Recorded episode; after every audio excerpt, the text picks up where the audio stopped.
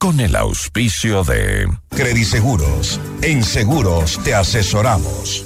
Programa de información apto para todo público. FM Mundo y Notimundo presenta Decisiones. Hoy con la conducción de Francisco Rocha. un diálogo frontal para entender los acontecimientos coyunturales del Ecuador y el mundo de una manera directa y a fondo. Dirección informativa, María Fernanda Zavala. Dirección general, Cristian del Alcázar Ponce. Retransmiten en Cuenca, Antena 1. En Guayaquil, Radio Centro, 101.3 FM. Decisiones. Este programa es transmitido en la app de OnePlus, oneplus.tv, canal 14 de Extreme, canal 14 de CNT y canal 14 y 514 de Claro TV.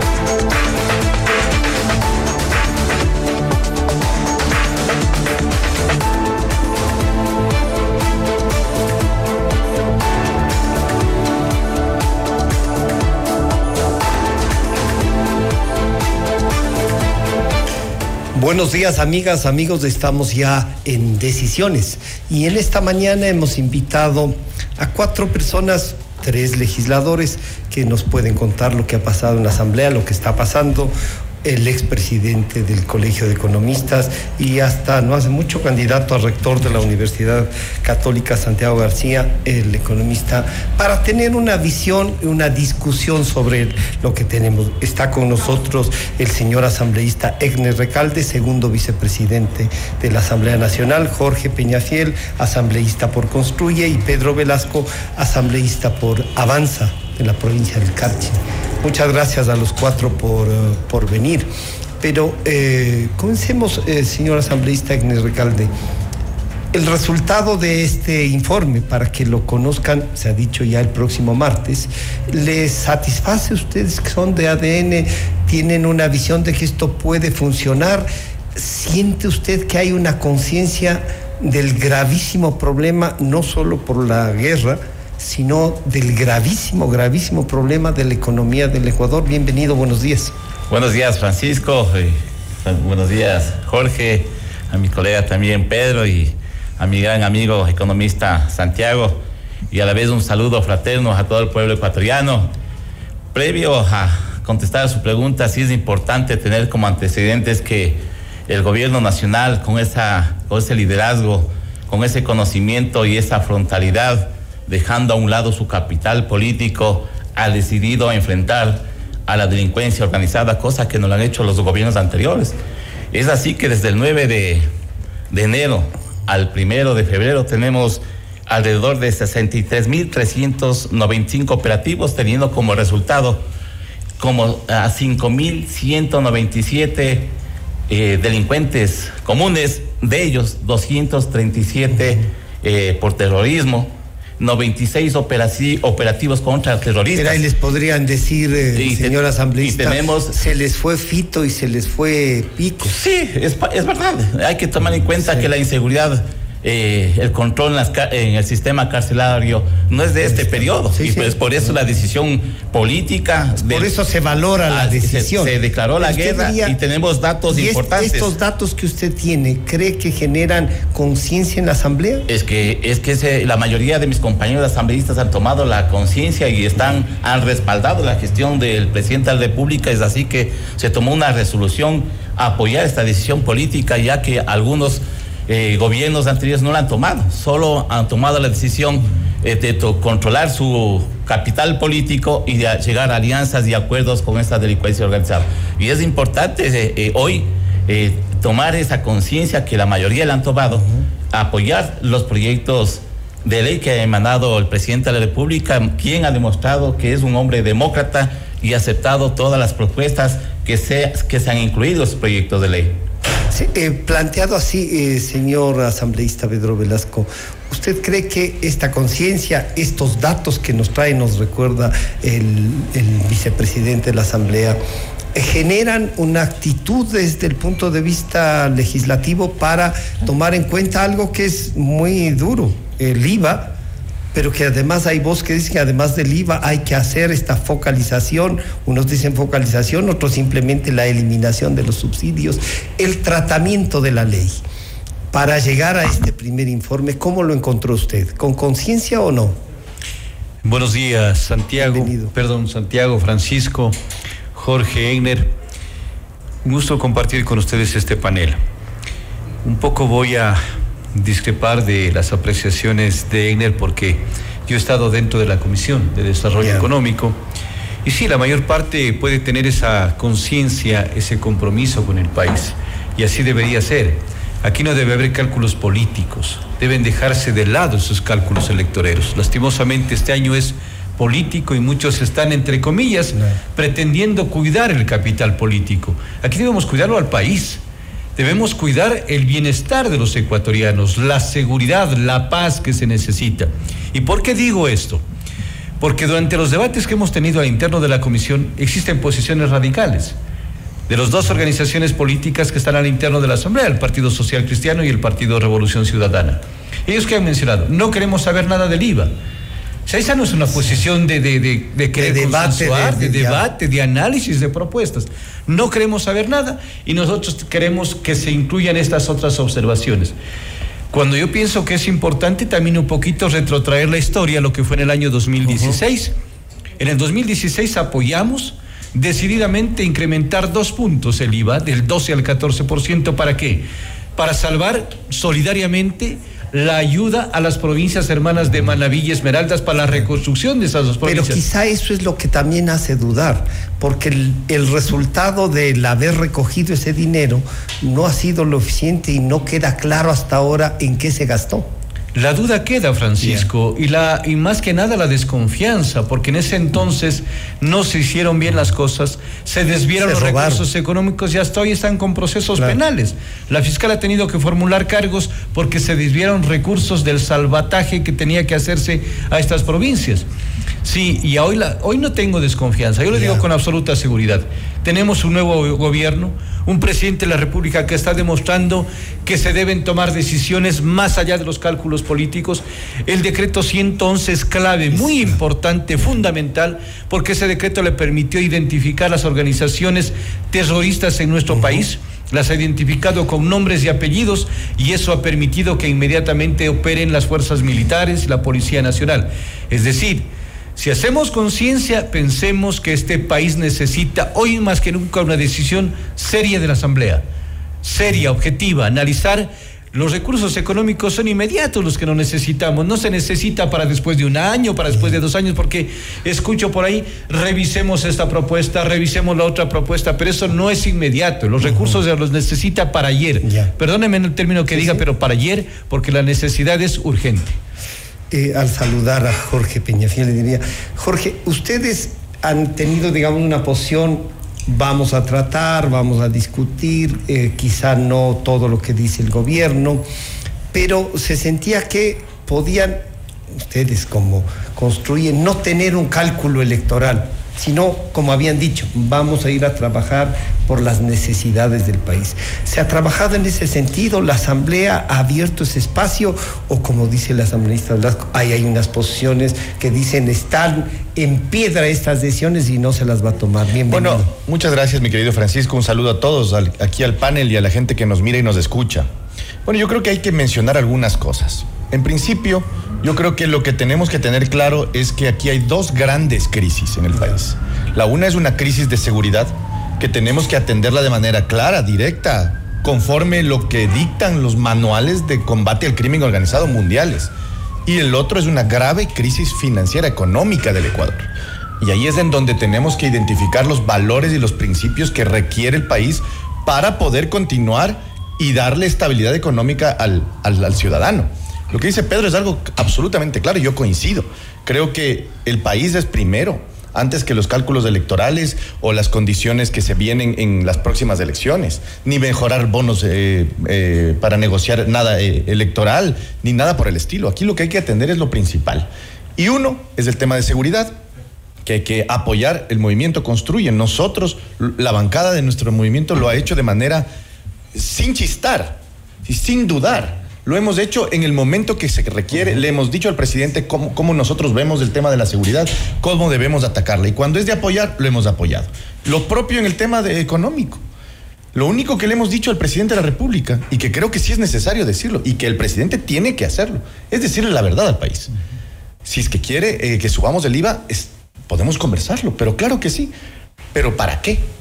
Ah, es para combatir a, la guerra. Jorge, ustedes no saben para qué se necesita subir el IVA. El presidente dice algo en público y, en, las reuniones con el ministerio nos dice otra cosa. Pero ustedes podrían, no solo en la, en, la comisión, sino que además como tesis política, para esto queremos que se sube el IVA. Bueno, o, dicen, en principio no estamos en la comisión. No. En la comisión no estamos, pero lo podemos hacer, claro. Le hemos dicho al presidente que quiere el IVA para combatir el crimen organizado, se lo puede tramitar en esa lógica, con ese objetivo.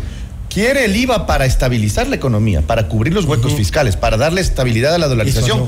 También podemos discutirlo. Nosotros no nos estamos cerrando. Lo único que le hemos dicho es que hay que ser transparentes con la ciudadanía, porque la ciudadanía cree, confía en alguien y confía en un proyecto de acuerdo a las condiciones que se le presentan a ella. Lo que no cabe y no deberíamos promover es que digamos públicamente que esto es para combatir exclusivamente la guerra contra el narcotráfico y contra el crimen organizado, pero no estamos haciéndolo y lo vamos a destinar a otro objetivo. Eso es lo que no deberíamos hacer como clase política en general y obviamente el presidente de la República que es el jefe de Estado, ¿no? Al saludar a, Santiago García, bueno, uno, uno diría cómo ¿Cómo hacemos, para que eh, vemos que ya hay coincidencias en, la clase política, pero incluso los alumnos de economía, ¿qué, estarán pensando? el IVA resulta que ahora, hace, en el año 86 me parece, se subió del 6 al 10. Un partido que ahora dice que ha firmado para que no se vuelva a topar los, el tema de impuestos. Pero le dimos a Jorge que dice, oiga, pero aclárennos para qué no más quieren. Bueno, para todo. O sea, no hay. ¿Cómo se lee este debate de la legislatura desde la cátedra y desde el Colegio de Economistas? Gracias. Santiago, bienvenido. Gracias, Francisco, por esta oportunidad. Espero interpretar a la sociedad y estoy frente a tres distinguidos asambleístas. Te agradezco esta oportunidad única, diría yo. Saludo a, a Egner, también a Jorge y a Pedro. Lo primero que quiero decir es que en realidad Ecuador vive una triple crisis, una crisis de violencia y crimen, dos, una crisis de bajo crecimiento y poco empleo. Hoy el subempleo y el empleo informal llega al 55% de los ecuatorianos. Entonces esa es una crisis que está ahí y no es solo de un gobierno, es viene lleva muchos años. El último estudio que hicimos sobre el empleo adecuado entre la última década no se ha generado un solo empleo adecuado de 3 millones de personas que somos los que tenemos un empleo. Un asambleísta tiene un empleo adecuado. Yo tengo un empleo adecuado. Pero no sé si adecuado, pero tiene empleo. adecuado en el sentido de garantías, ¿no? Adecuado, no sé si el asambleísta. Pero 5 millones de ecuatorianos no tienen empleo adecuado. Entonces, me, y hay una crisis fiscal. O sea, ahí lo que decía Jorge de la doble crisis hay que entenderle una triple crisis. Entonces el contexto que, marca la cancha es ese, o sea, veamos las cosas así. Le soy sincero y no quiero ser grosero, siempre ser una persona respetuosa. No nos importa la ciudadanía, por eso digo, ojalá yo pueda interpretar la ciudadanía. No nos importa eh, los conflictos partidarios que haya. Este momento la Asamblea tiene que salir por lo alto. Si no sale por lo alto, por ejemplo, yo creo que va a haber un gran desgaste político para todos. No es viable, por ejemplo, que entre por el Ministerio, de, la, ley, número uno. Entonces, ya saben, señores asambleístas, eso la ciudadanía no nos interesa. Pero no será mejor que entre si es que no hay un acuerdo. Vamos, entonces yo, yo ahora voy a la segunda parte. Hemos visto, yo veo con, con optimismo el primer informe del, de la de la de, la comisión. de la comisión. Por ejemplo, no es la mejor eh, opción, digámoslo, en momentos en donde hay un bajo crecimiento económico y poco empleo, la mejor opción subir el IVA. Pero también los economistas sabemos que es un impuesto de fácil acceso, que es un impuesto que puede recomponer, puede recomponer los ingresos fiscales porque hay una crisis fiscal. Sí, estoy de acuerdo con Jorge, ha faltado un poco más de transparencia al gobierno, porque el primer discurso fue, señores, quiero ese dinero para la, violencia. No, no, espera un ratito. Digamos las cosas como son, va a entrar para la crisis fiscal, para redondear los, los sueldos, en fin.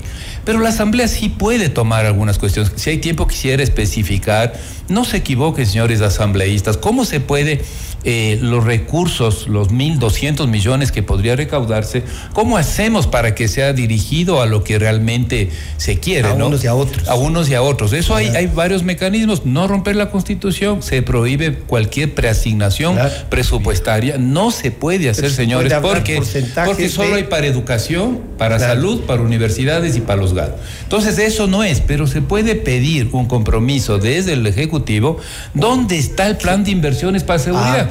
Porque eso lo deben presentar y, nosotros, la sociedad, haremos el seguimiento respectivo para que esos recursos vayan para allá. Asambleísta Recal, usted eh, que conversa con el presidente, le ha contado que tienen una preasignación, no, no digamos preasignación, lo que ha dicho Santiago, hay un plan de inversiones tanto para la lucha contra la delincuencia organizada, cuanto para enfrentar la crisis económica. Bueno, eh, primero quiero reiterar que aquí hemos, los compañeros hemos manifestado de que aquí hay que dejar el cálculo político y el presidente de la República lo ha hecho, no como los otros presidentes que salieron de eh, los últimos periodos eh, que hicieron ese cálculo político. Hay que tomar en cuenta que no solo en el 2016 incrementaron el IVA, también en el 2020. Y la gente y las personas de la clase política tienen esa desconfianza porque esos recursos no fueron destinados para lo que era, pues. Ahora estamos con un presidente diferente, con una decisión administrativa, ejecutiva y leal y solidaria a su pueblo. Él dijo la seguridad, mi plan de gobierno o mi capital político. Él se fue por este lado, por eso decidió declarar la guerra y se necesitan recursos. Y con los pocos recursos se, se hizo los operativos que le había mencionado.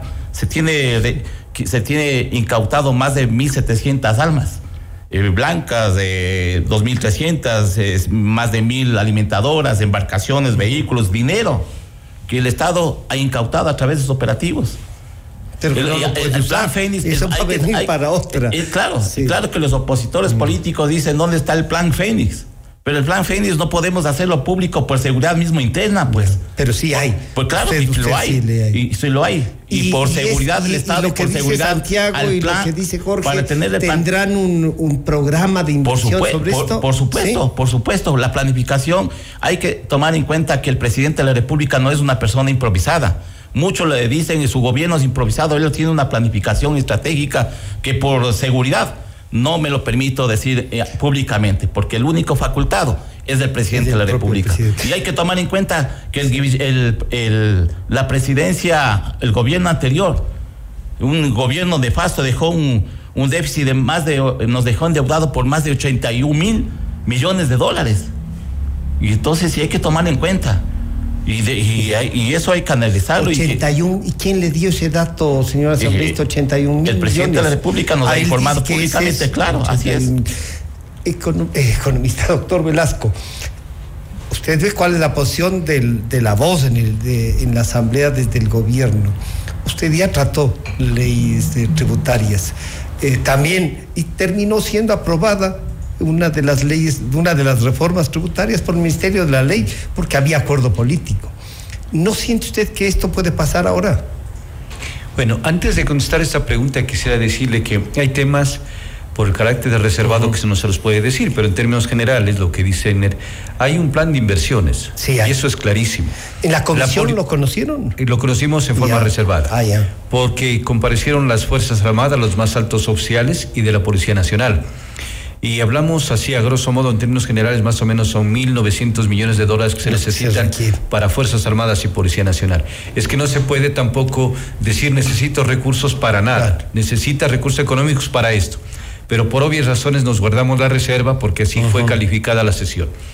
Sí, entonces, si nosotros tratamos este proyecto en la Asamblea, miramos que existen supuestamente otras opciones. Pero las otras opciones es, esto no queremos saber nada y esto sí. Y así no puede ser. Yo coincido con el economista. A ninguna persona le va a gustar los impuestos, a nadie, pues. Eso es evidente. Y no por el más pequeño ir a la notaría para. Claro, a nadie puede gustarles, pero tenemos que entender que el país necesita hoy más que nunca tomar decisiones que al menos permita una recaudación pronta de recursos. Y lo del IVA es una recaudación inmediata, pues no tenemos que darle porque ahí escuchamos, es que ¿por qué no se ve el tema de la extinción de dominio? Estamos tratando la extinción de dominio. ¿Cuánto nos demorará, colegas? Nos va a demorar precisamente esa ley. Cuatro años trataron esa ley. Y nunca se aprobó. Hoy estamos empezando a tratar con bastante seriedad, pero necesitamos ver que eso va a generar a futuro. Y hay problemas de carácter legal, porque hay algunos que sostienen que hay que esperar que termine el procedimiento penal, sentencia ejecutorial. Entonces eso y si bajamos el nivel delincuencial, van a bajar esas recaudaciones. En efecto, pues, en efecto. Tenemos que tomar en cuenta. O sea, no podemos fijarnos ingresos en virtud de que los delincuentes se dejen capturar y les quitemos la plata. Es que esas son ya especulaciones y ya no podemos, el país no puede vivir de especulaciones, tiene que vivir de realidades. Y pienso que aquí ventajosamente escucho criterios muy maduros y así tiene que ser. Quizás esto sin pretender nosotros ser la voz autorizada, se traspole a la Asamblea y que tomemos eso con seriedad. Vuelvo a insistir. El tema de decir estamos de acuerdo con el IVA no es que estamos en contra del pueblo, porque así se nos trata de ubicar siempre. Ese es el discurso que se maneja la Asamblea. Ah, los que están a favor del IVA están en contra del pueblo, ellos son los que les van a castigar al pueblo. No, nosotros sí estamos con el pueblo. Queremos respaldar al pueblo, queremos devolverle paz y seguridad, pero también tenemos que tomar medidas que a veces nos cuesta y nos duele, pero tenemos que hacerlo. Jorge, eh, el informe del primer debate, ustedes lo deben haber analizado ya, pero de lo que nos cuenta el, asambleísta Velasco, sí hay una, la policía y el ejército han dicho esto requerimos por lo menos. A ver, ¿qué más se requiere entonces para aprobar? Y si es que el informe, como dice, hay un punto permanente, dos por dos años, eh, no será, o sea, de jugárselas políticamente y decir esto se requiere. Vea, Francisco, yo lo he dicho, lo hemos dicho también públicamente, aquí no es un asunto solo del IVA que también ese es uno de los errores y de las condiciones que se están planteando a nivel político. Centrar la discusión, la discusión entre IVA sí o IVA no. y, ahí, y ahí es en donde yo creo que hay mucho que todavía eh, hacer, ¿no? Conversar y sobre todo dialogar con la ciudadanía, con la en los medios de comunicación. ¿Dónde está el recorte, eh, la propuesta de recorte estatal, por ejemplo, de reducción del Estado, que es absolutamente necesario? Más allá del informe de, para primer debate o del tema del IVA exclusivamente, ahí tenemos un tema que es absolutamente necesario. Los economistas, todos nos han dicho que el Estado ecuatoriano es obeso, que el Estado ecuatoriano es grande, que el Estado ecuatoriano es insostenible en estas condiciones. ¿Dónde está ese esfuerzo, por ejemplo? El gobierno nacional nos tiene que decir, más allá de decirnos que ha recaudado 100 mil dólares aproximadamente en las redadas, 100 mil dólares dividido para los eh, delincuentes apresados están más o menos a 20 dólares por delincuente. O sea, es realmente, no es realmente un golpe al crimen organizado, si es que lo vemos desde ahí. O sea, si es que medimos en cuánta plata se ha recuperado, podríamos decir, no, no ha pasado nada. No ha pasado nada. Pasado. Y ahí hay muchos elementos que podríamos discutirlos en el tema de seguridad, como, como, como por ejemplo el tema del procesamiento de los delincuentes. ¿Cuántos jueces están atendiendo los temas de estos delincuentes apresados, de los terroristas. No hay capacidad del Estado para hacerlo. Terminarán saliendo libres, finalmente. Pero bueno. Hay jueces que les están sacando. Además, porque no tienen fórmula de juicio, no pueden quedarse presos toda la vida, no hay dónde tenerlos, etcétera. Ahora, sobre el tema económico, muy rápidamente, creo yo que aquí es darle el mensaje correcto a la ciudadanía. El mensaje correcto a la ciudadanía es, ok, nosotros vamos a poner nuestro capital político en juego aquí. El presidente propiamente dicho incluso desde la eh, Presidencia de la República, desde la Asamblea Nacional, vamos, supongamos, a aprobar el IVA. Pero ¿y lo demás? Porque el IVA no es suficiente y aquí está el economista que nos dirá claramente cuánto es verdaderamente el hueco. Se está hablando de aproximadamente 12 mil millones de dólares. Entonces estamos ante una crisis ya no, ya ni siquiera eh, fiscal. No, no, Eso es una crisis económica. De, incluso que puede detenerse la cadena de pagos. Hay que ser serios, decir la verdad y sobre todo poner todos el hombro. Santiago, aquí hay una cosa que no quería ir al, corte sin terminar este círculo, porque sí, no es solo el IVA, hay que ver el tema de los subsidios. Y además de los subsidios, hay que ver lo que están diciendo en el informe, que hay unos, unos recursos que se pueden ir hacia el 22 y el 23, o sea, una ley retroactiva. ¿Se puede tratar así?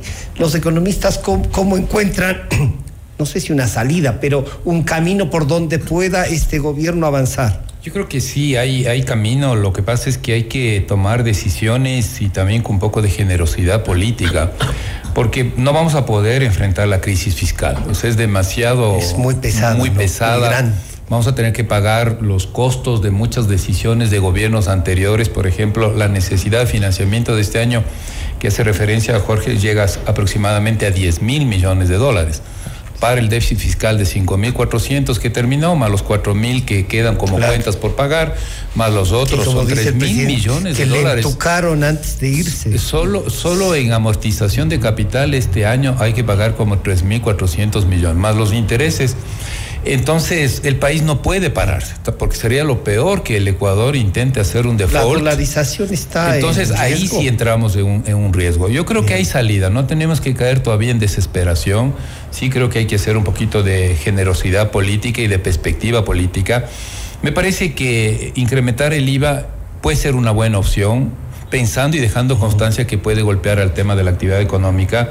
Segundo, el ISD ya está planteado, me parece dejarlo en 3,5, 4%. puede plantear subir al 5 nuevamente. Podría ser, yo creo que ya si está 4 o 5 hay una distorsión porque no vamos a poder recibir inversión extranjera, pero en cambio va a generar ingresos.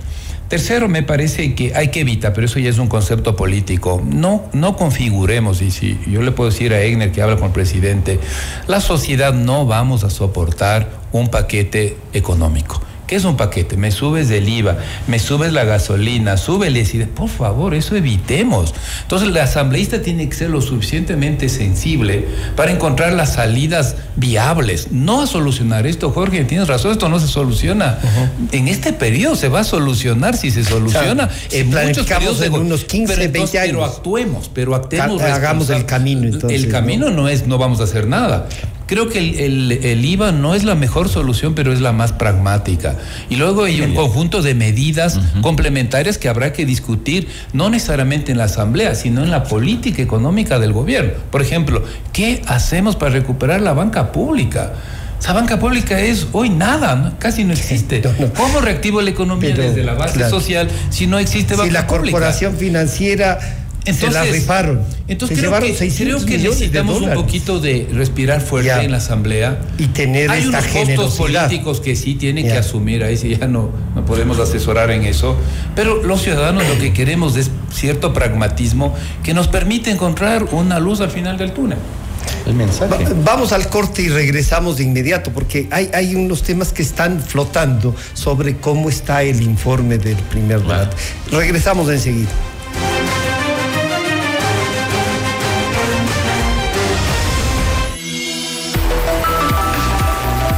Enseguida volvemos con Decisiones.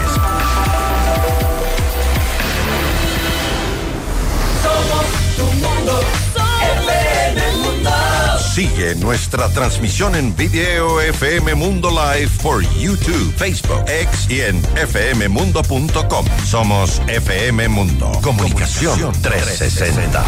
Inicio de publicidad. Celebramos 15 años de Credit Seguros, tu mejor aliado para proteger a tu familia. Somos mucho más que un broker de seguros. Estamos aquí para hacer más fácil tu decisión. Te asesoramos en la elección del seguro que se adapte a tus necesidades. Trabajamos junto a las principales compañías de seguros a nivel nacional e internacional. Asegura tu futuro y el de tu familia hoy. Comunícate con nosotros al 099-978-1822 y síguenos en nuestras redes sociales como arroba crediseguros. La próxima semana, la gira récord de ventas en todo el mundo llega a Ecuador. Dante Gebel, Presidente Tour. Buenas noches, gente te vas a sorprender. Una noche para reír, conmoverte y emocionarte. Te llegará al corazón. Quito a pedido del público. Dos funciones, 7 y 8 de febrero, 19 horas. Teatro Nacional Casa de la Cultura. Últimas entradas a la venta en ticketshow.com.es. Río Centro, Mole Jardín, Paseo San Francisco y el Recreo. Con tarjetas Produbanco. 10 meses sin intereses. Auspician Pícaro Resto Grill y Aseguradora del Sur. Dante Gebel, presidente, te lo trae Top Shows. Somos tu mundo. FM Mundo.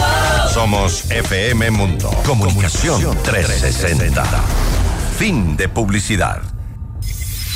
Estamos presentando Decisiones, un programa especial de FM Mundo y Notimundo. Todos los programas, mírelos en nuestro canal de YouTube, FM Mundo Live.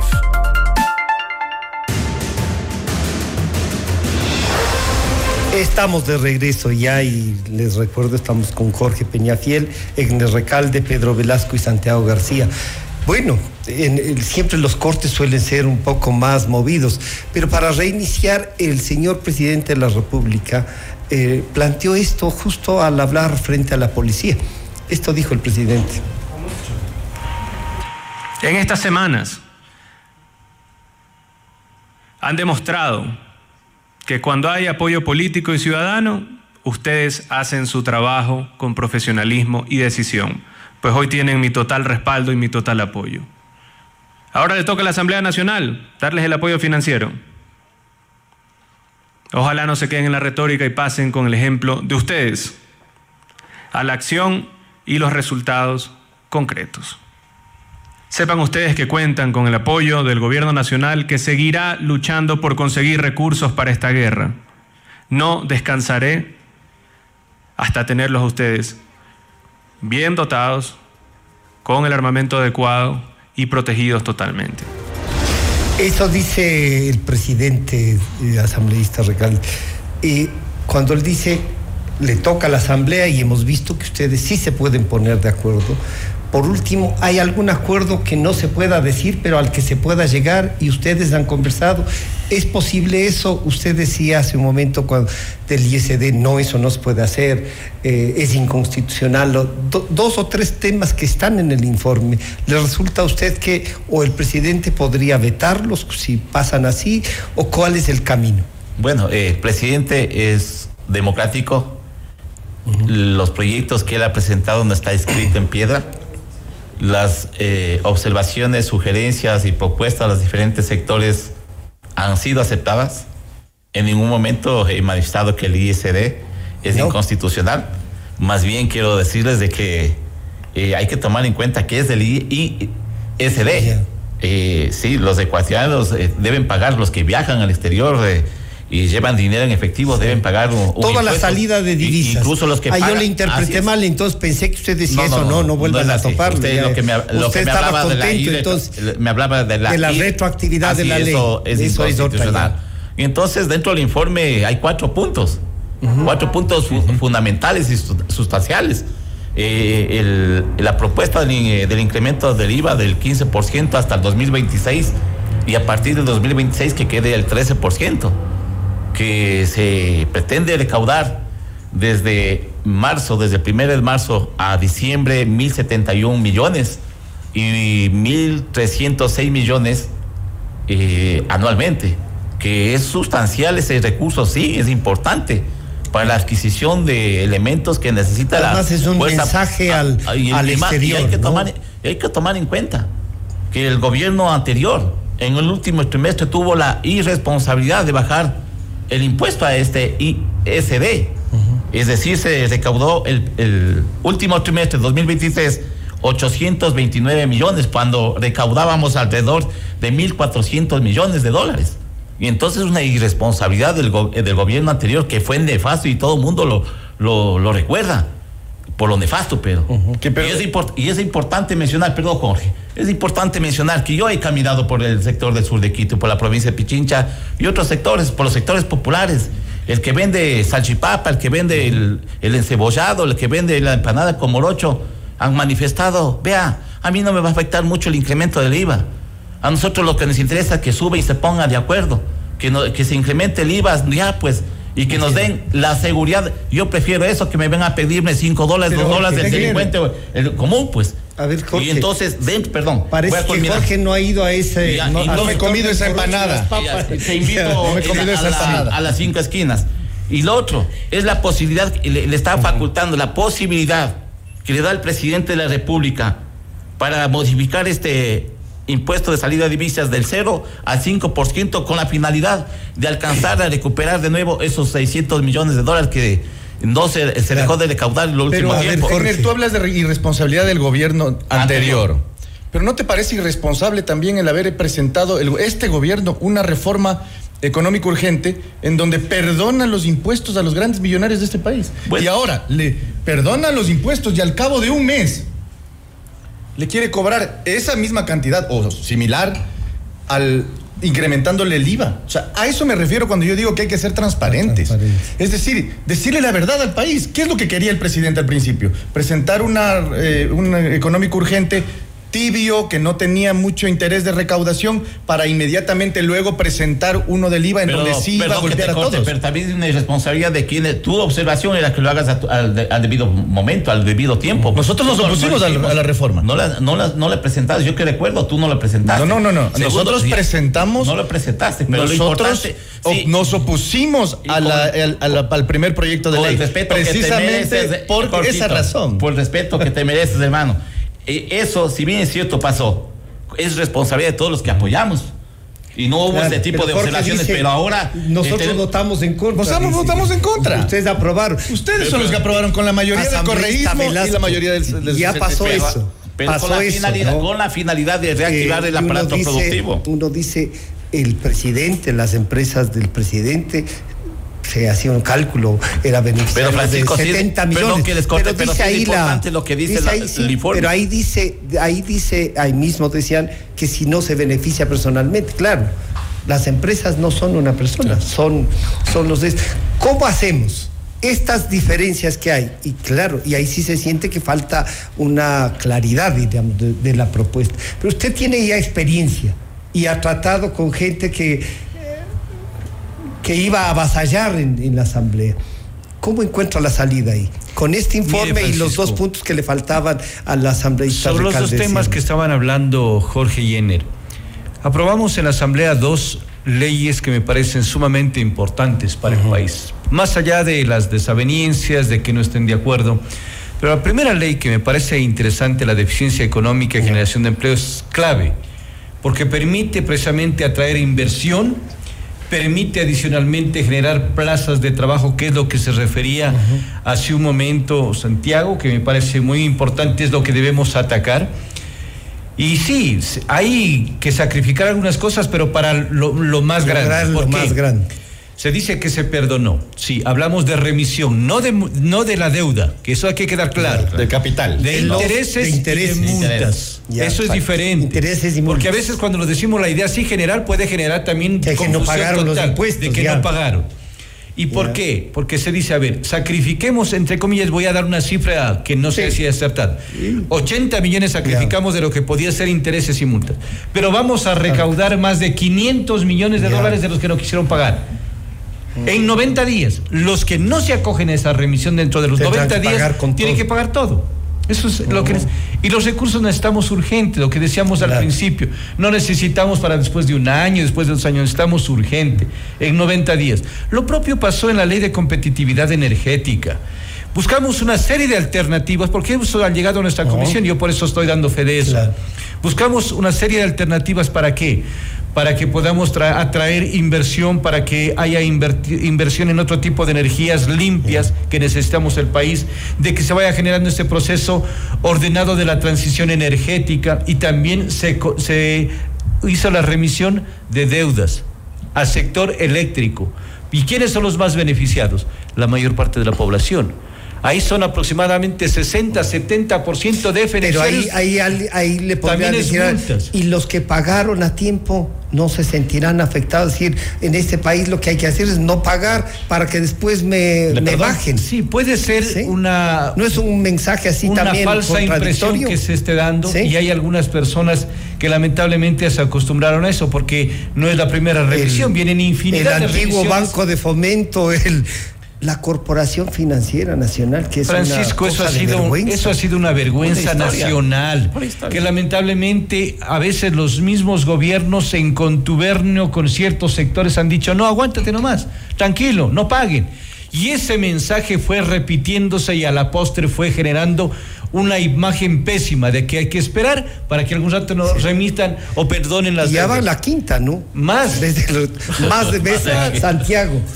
¿Cómo, hacemos una propuesta más o menos coherente? que, elimine no solo las dudas que, que hay, claro, que Jorge, tiene y que uno podría decir sí. Lo del recorte todavía no está muy claro dónde se puede recortar. Así es. Pero bueno. Yo lo que les diría asambleístas, por favor, discutamos en lo que ustedes pueden hacer.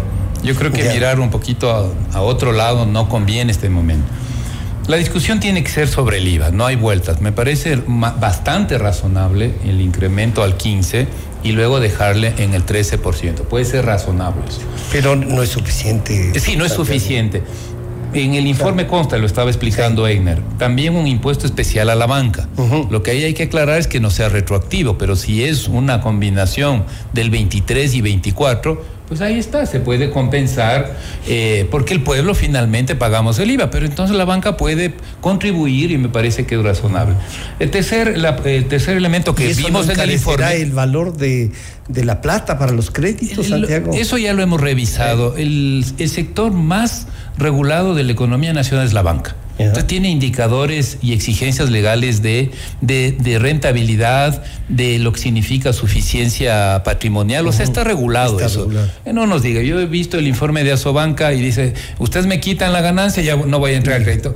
Este negocio se hace dando crédito. O sea, que si usted quiere ganar más, señor banca, de más crédito. De más crédito y usted pague este impuesto.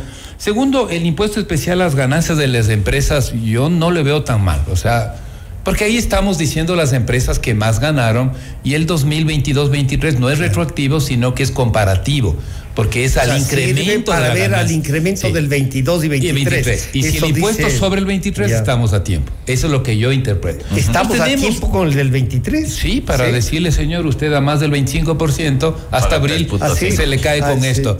Entonces, pero me parece que es lo que la asambleísta deben discutir, me parece que ahí está el, meollo. Ahora me dicen, no, pero es que veamos otro. Yo les pediría, por favor, y es un mensaje político al presidente, de, algunos economistas pensamos que no configuremos un paquetazo, porque ya el, el ISD ya es un sacrificio. Encima más, no es que no podamos o debamos eh, discutir los subsidios, pero eso tiene que hacerse en mesas de diálogo o incendiamos este país. O sea, por favor, porque hay un grupo social que se opone fuertemente, yo personalmente también me opongo, no porque no se deba hacer, sino que eso es muy delicado y tiene que hacerse con un diálogo social. Pero ahí hay cálculo político, entonces, claro, Santiago. Pero claro, y para eso están ahí, pues son políticos, quedan los cálculos políticos. Vamos a, un corte para regresar y de inmediato volvemos con Jorge. Porque ahí hay, sí, hay, hay, hay que hacer un cálculo. Se, convierte en un paquete económico y de los años 80 y 90. Te sube el IVA, la gasol, todo, o sea, ya, ¿qué más? Claro, vamos al corte.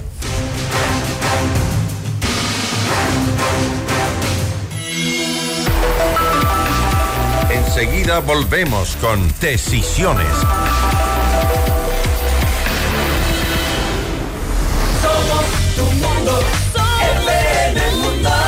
Nuestros mejores contenidos. Suscríbete gratis a nuestro canal de YouTube FM Mundo Live.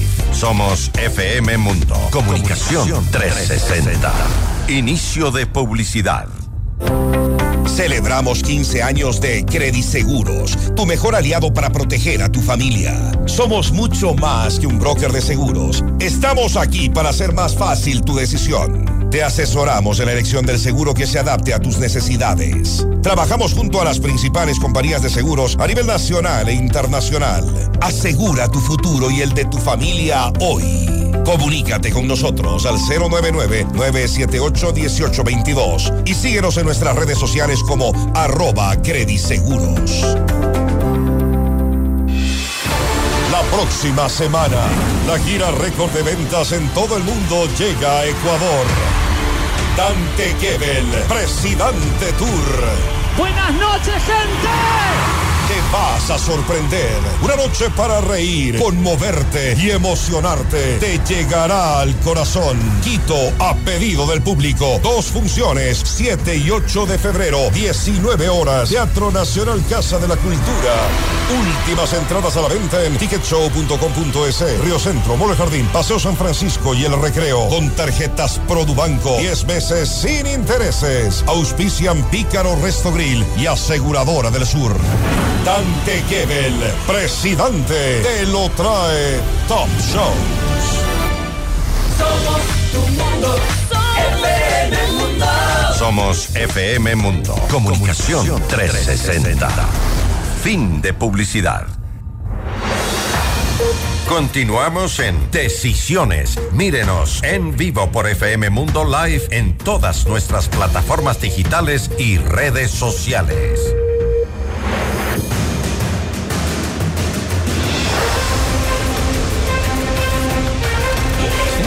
Regresamos de este, este momento y la verdad es que, claro, en los cortes se cruzan varias ideas, pero antes de ir a esta ronda, yo quisiera que escuchemos lo que dice eh, Gisela Garzón de Revolución Ciudadana y luego eh, Jaime Nebot del Partido Social Cristiano, que es un poco el que sostiene aquello de que han escrito en piedra y más de 20 años, ¿no?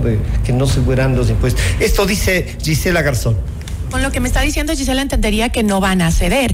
Eh, ¿Qué pasa entonces con el acuerdo entre ADN, Partido Social Cristiano y la Revolución Ciudadana? ¿Que se va a mantener o no? con esta negativa que yo tienen entiendo, ustedes. Yo entiendo que en el país ha sido, digamos, o es un poco complejo entender que hay frentes diversos y que se puede llegar a acuerdos y que desde los disensos se puede sostener diálogos sin necesidad de convertirnos en enemigos. Es decir, no Y está, no está en riesgo. claridad, y hemos- dicho con claridad que este acercamiento para instalar la asamblea no era un cheque en blanco, no cogobernamos con Daniel Novoa, no ponemos ministros, no ponemos gobernadores, no ponemos ningún nivel de gobierno y que cuando tengamos diferencias las vamos a llevar a la práctica, pero que se sinceren las cifras. Ok. Que hablemos de ganancias extraordinarias de la banca. Ahora, que hablemos de los capitales que no han perdido, que hablemos incluso de los negocios de las telefónicas que Guillermo Lazo hizo entre gallos de medianoche, que hablemos de una renegociación de la deuda, que hablemos en serio de decisiones al mediano y largo plazo. Sería muy triste que en la asamblea no puedan resolver algo. Pato o gallareta, como se dice. Yo no veo dificultad en que nuestra contribución financiada, moderada, directa a la vena de la seguridad, que es lo que el pueblo quiere, que no lo maten, que no lo saquen, que no lo violen, que no lo vacunen, etcétera. Pase si es que hay buena voluntad de que pase. El presidente tiene derecho a buscar los votos para el IVA, derecho a buscar los votos. Los nuestros no los va a tener.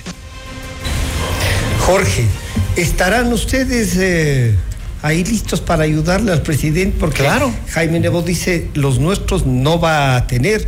Y claro, él dice, vamos a... Solo habla de la seguridad, no de la crisis económica ni de la crisis real que estamos viviendo, que forma parte de la seguridad también, ¿no?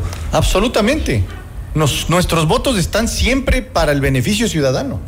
Y siempre vamos a buscar que sea la ciudadanía el beneficiario final de las acciones de la Asamblea y en general de las iniciativas eh, legislativas.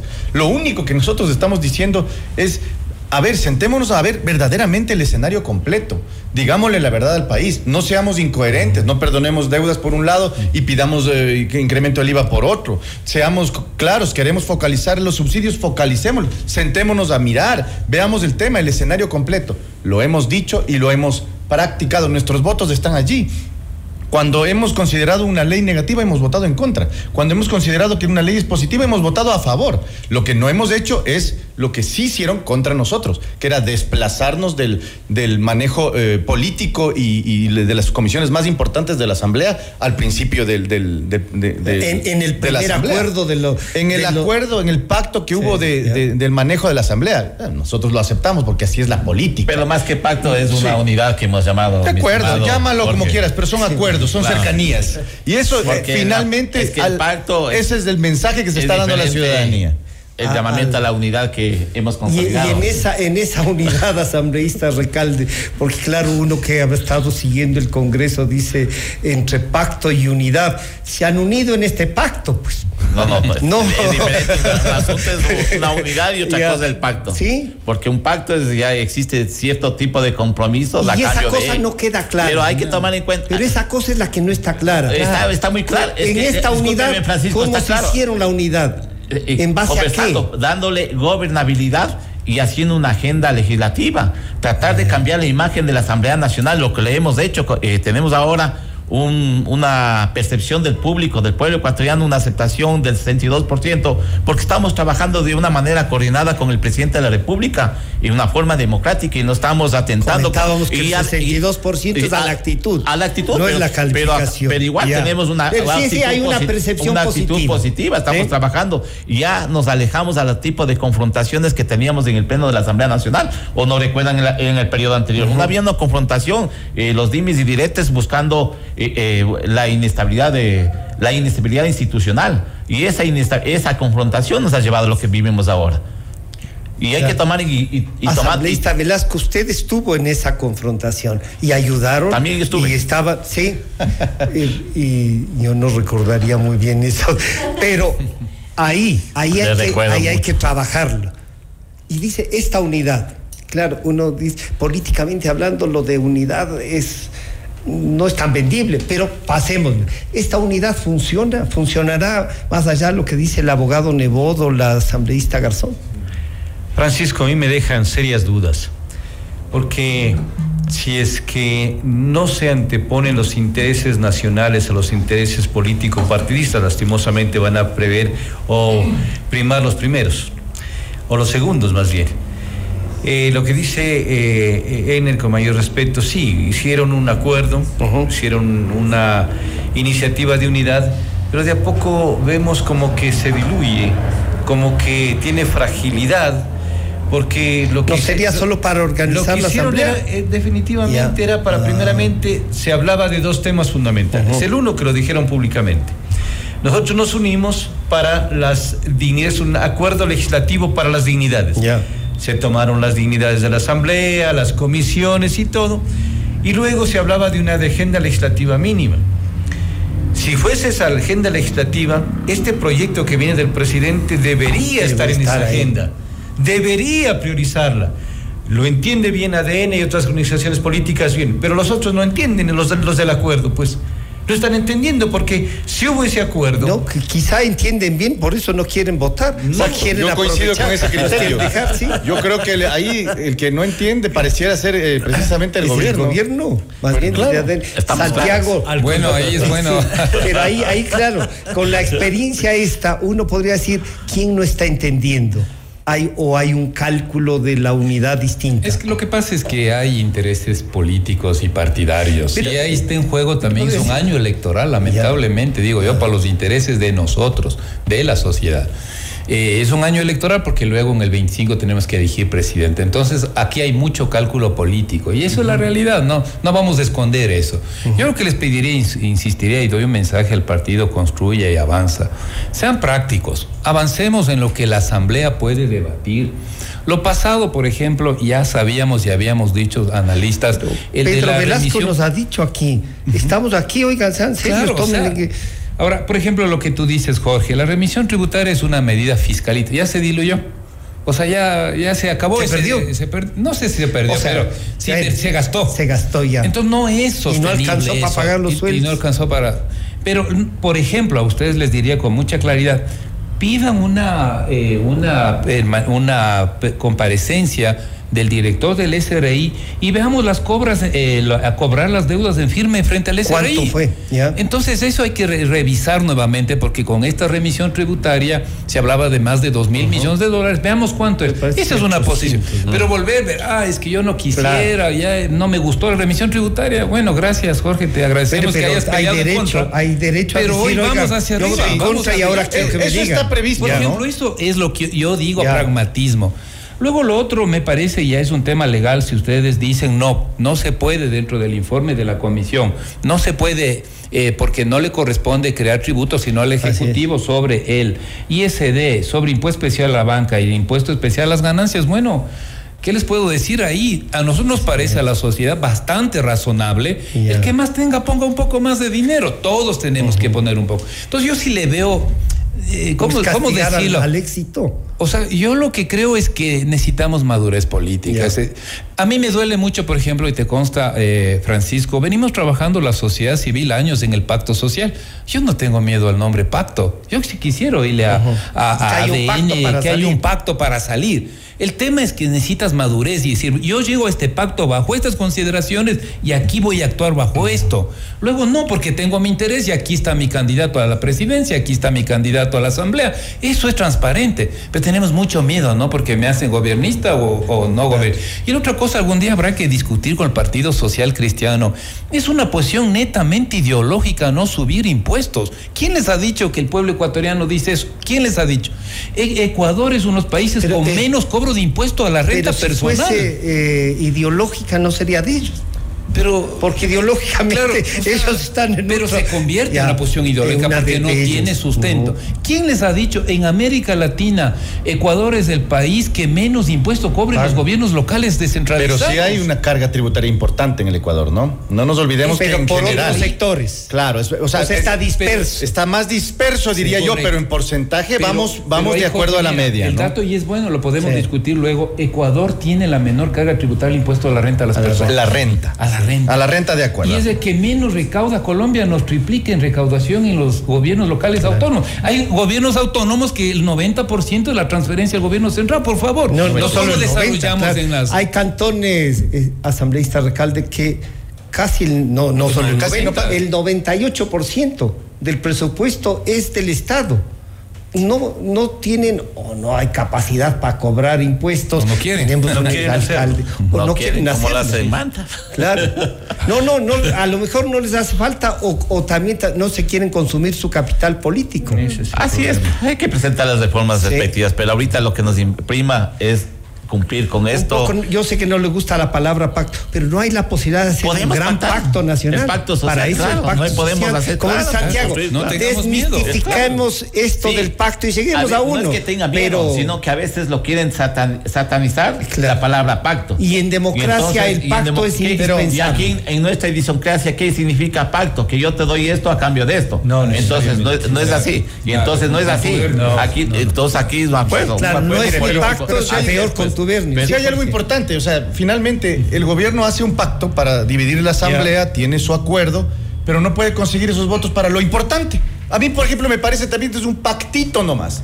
Porque ah, no estamos entonces haciendo un pacto verdadero. si quieren hacer pacto. Estamos de acuerdo. El gobierno, si ya hizo un pacto. ¿no? Claro, o sea, ya el gobierno hizo el pacto. Pero y ese pacto. Asegúrenlo. pero Jorge, entonces, ¿se puede asegurar que tú vas a votar ahora por el IVA? Pues. Bueno, por, a ver, pero, pero nuestros datos no, no alcanzan. Pero no importa. Necesita, igual necesitamos de esos pactos.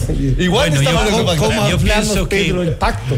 El tema del pacto nunca hay que satanizarlo, más bien hay que valorar la palabra, porque siempre tiene necesidad de haber acuerdos. Claro, la única diferencia es de que se lo haga transparentemente, a la luz del día, para que conozcan todos no debajo de la mesa para repartirnos esto, para lo que está lastimosamente cansado el pueblo ecuatoriano. Lo que hicimos nosotros fue Comparto plenamente de que el pacto, bueno, pacto social, pacto económico. ¿A qué se refiere? a decir, pero ya el pacto social sí. les voy a pedir, se nos está, cuando ya se comenzó a poner buena discusión, les voy a pedir un mensaje a cada uno de ustedes, no más de 30 segundos, eh, de esto que hemos conversado.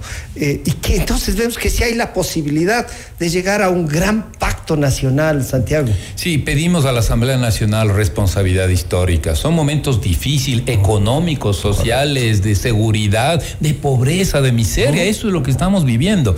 Seriedad y responsabilidad y un poquito de mirada hacia el futuro. Creo que hay que ceder posiciones, lo cual no significa que se pierda. Exactamente, ¿no? Para poder proyectar hacia adelante al país.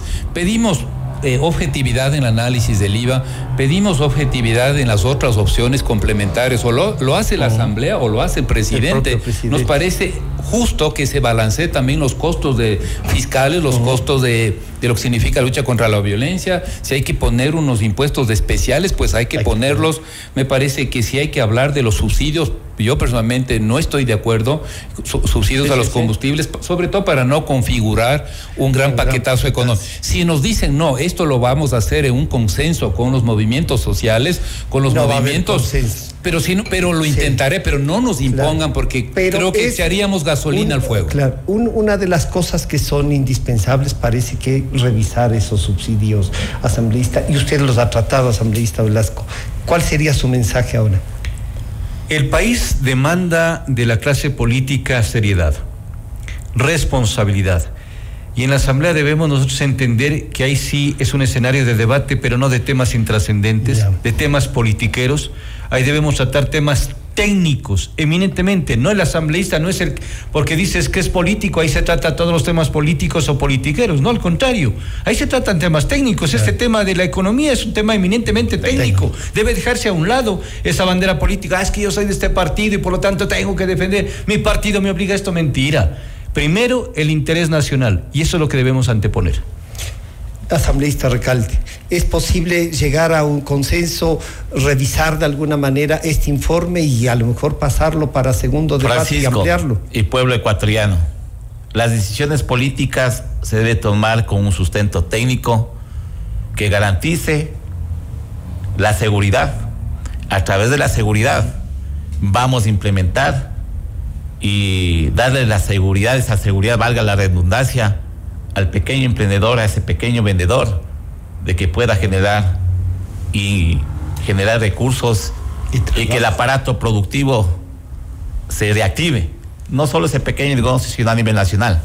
A través de eso, las fuentes de trabajo, tener recursos para la salud, la educación y, y en especial para esos grupos vulnerables de nuestro país. Y tengan la plena confianza, compañeros, y yo a lo menos eh, les pido a mis compañeros asambleístas, los que tenemos eh, una larga trayectoria en el campo político y tenemos trayectoria en las actividades sociales, hemos evidenciado a través de la historia de que las últimas de las decisiones de la Asamblea a último momento se cambian y que estoy convencido que mis compañeros van a cambiar su postura y van a tomar la decisión por el beneficio. Y también les pido al pueblo ecuatoriano, a la ciudadanía, que, a sus representantes que están en la asamblea les, sean vigilantes de su actuación y les exija que cumplan con el pueblo. Jorge. E incluso los, los subsidios se, se, han puesto en discusión. ¿Cuál sería el mensaje, Jorge? Aquí creo que el mensaje es que todos estamos aquí para poner el hombro creo que es fundamental, no solamente en el tema del IVA, que para nosotros es un tema muy importante, creemos y coincidimos con, la, con los expertos económicos respecto de la importancia e inmediatez que tiene el IVA. Es necesario, obviamente, aquí hay que hacer un, abanico de elementos y de condiciones. Eh, yo diría, ponerle al, pedirle al presidente de la República también que exija dentro de su acuerdo los votos que necesita también, pues. Porque incluso si es que nosotros, el movimiento Construye, le da todos los votos nuestros, no le va a alcanzar. Entonces va a necesitar del otro lado. Allí hay un elemento político, que ya no es solamente técnico y ya no es solamente de entender la realidad actual, sino también de darle esa certeza que los acuerdos, los pactos que hemos venido diciendo, no son solamente eh, para, repartirse, para repartirse los cargos de la Asamblea Nacional o repartirse ciertos sectores, sino también es para lo que cuesta políticamente. Y allí vamos a ver qué sucede. Vamos a un corte y regresamos con el resumen de lo que nos han dicho esta mañana. En un momento regresamos con más de Decisiones.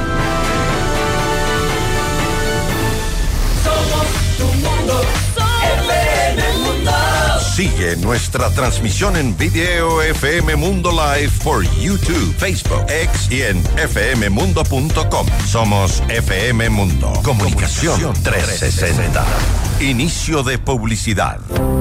Celebramos 15 años de Credit Seguros, tu mejor aliado para proteger a tu familia. Somos mucho más que un broker de seguros. Estamos aquí para hacer más fácil tu decisión. Te asesoramos en la elección del seguro que se adapte a tus necesidades. Trabajamos junto a las principales compañías de seguros a nivel nacional e internacional. Asegura tu futuro y el de tu familia hoy. Comunícate con nosotros al 099-978-1822 y síguenos en nuestras redes sociales como arroba crediseguros. Próxima semana, la gira récord de ventas en todo el mundo llega a Ecuador.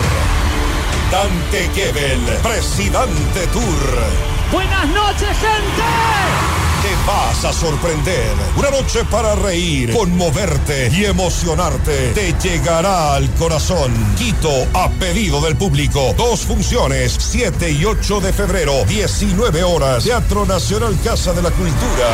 Últimas entradas a la venta en ticketshow.com.es. Río Centro, Mole Jardín, Paseo San Francisco y el Recreo. Con tarjetas Produbanco. 10 meses sin intereses. Auspician Pícaro Resto Grill y Aseguradora del Sur. Dante Gebel, presidente, te lo trae Top Shows. Somos tu mundo, FM Mundo. Somos FM Mundo. Comunicación 360. Fin de publicidad. Continuamos en Decisiones. Retransmiten en Cuenca, Antena 1. En Guayaquil, Radio Centro, 101.3 FM. En decisiones esta mañana nos dijeron esto. Decisiones con los protagonistas.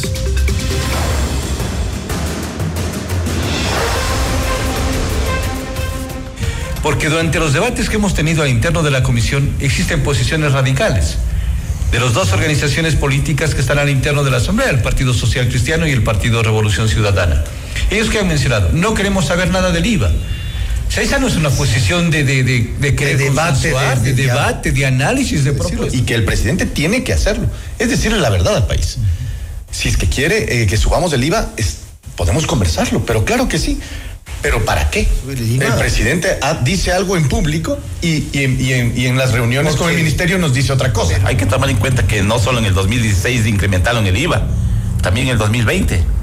Y la gente y las personas de la clase política tienen esa desconfianza porque esos recursos no fueron destinados para lo que era, pues. No es la mejor eh, opción, digámoslo, en momentos en donde hay un bajo crecimiento económico y poco empleo, la mejor opción subir el IVA.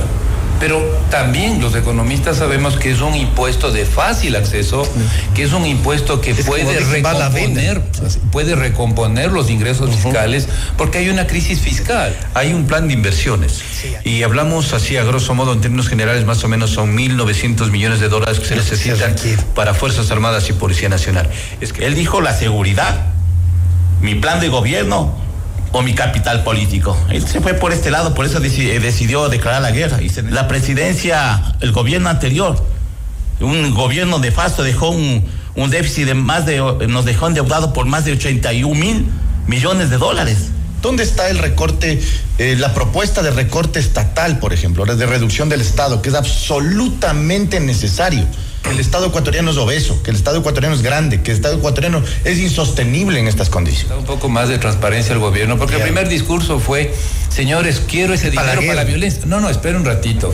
Digamos las cosas como son. Va a entrar para la crisis fiscal, para redondear los, los sueldos, en fin.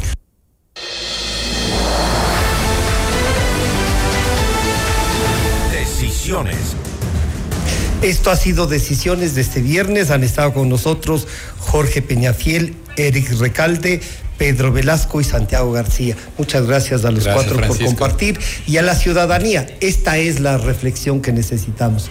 Hasta el próximo viernes.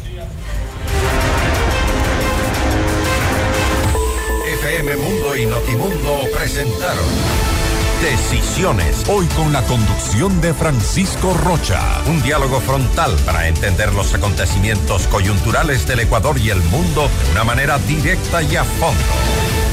Ingeniería de sonido Andrés Castro. Dirección gráfica Laili Quinteros. Redacción José Martín Muñoz. Daniel Ocaña. Esteban Cislema. Redes sociales Nicole Moncayo. Producción Mauro Olivo. Dirección informativa María Fernanda Zavala. Dirección general Cristian del Alcázar Ponce. con el auspicio de Crediseguros. En seguros te asesoramos.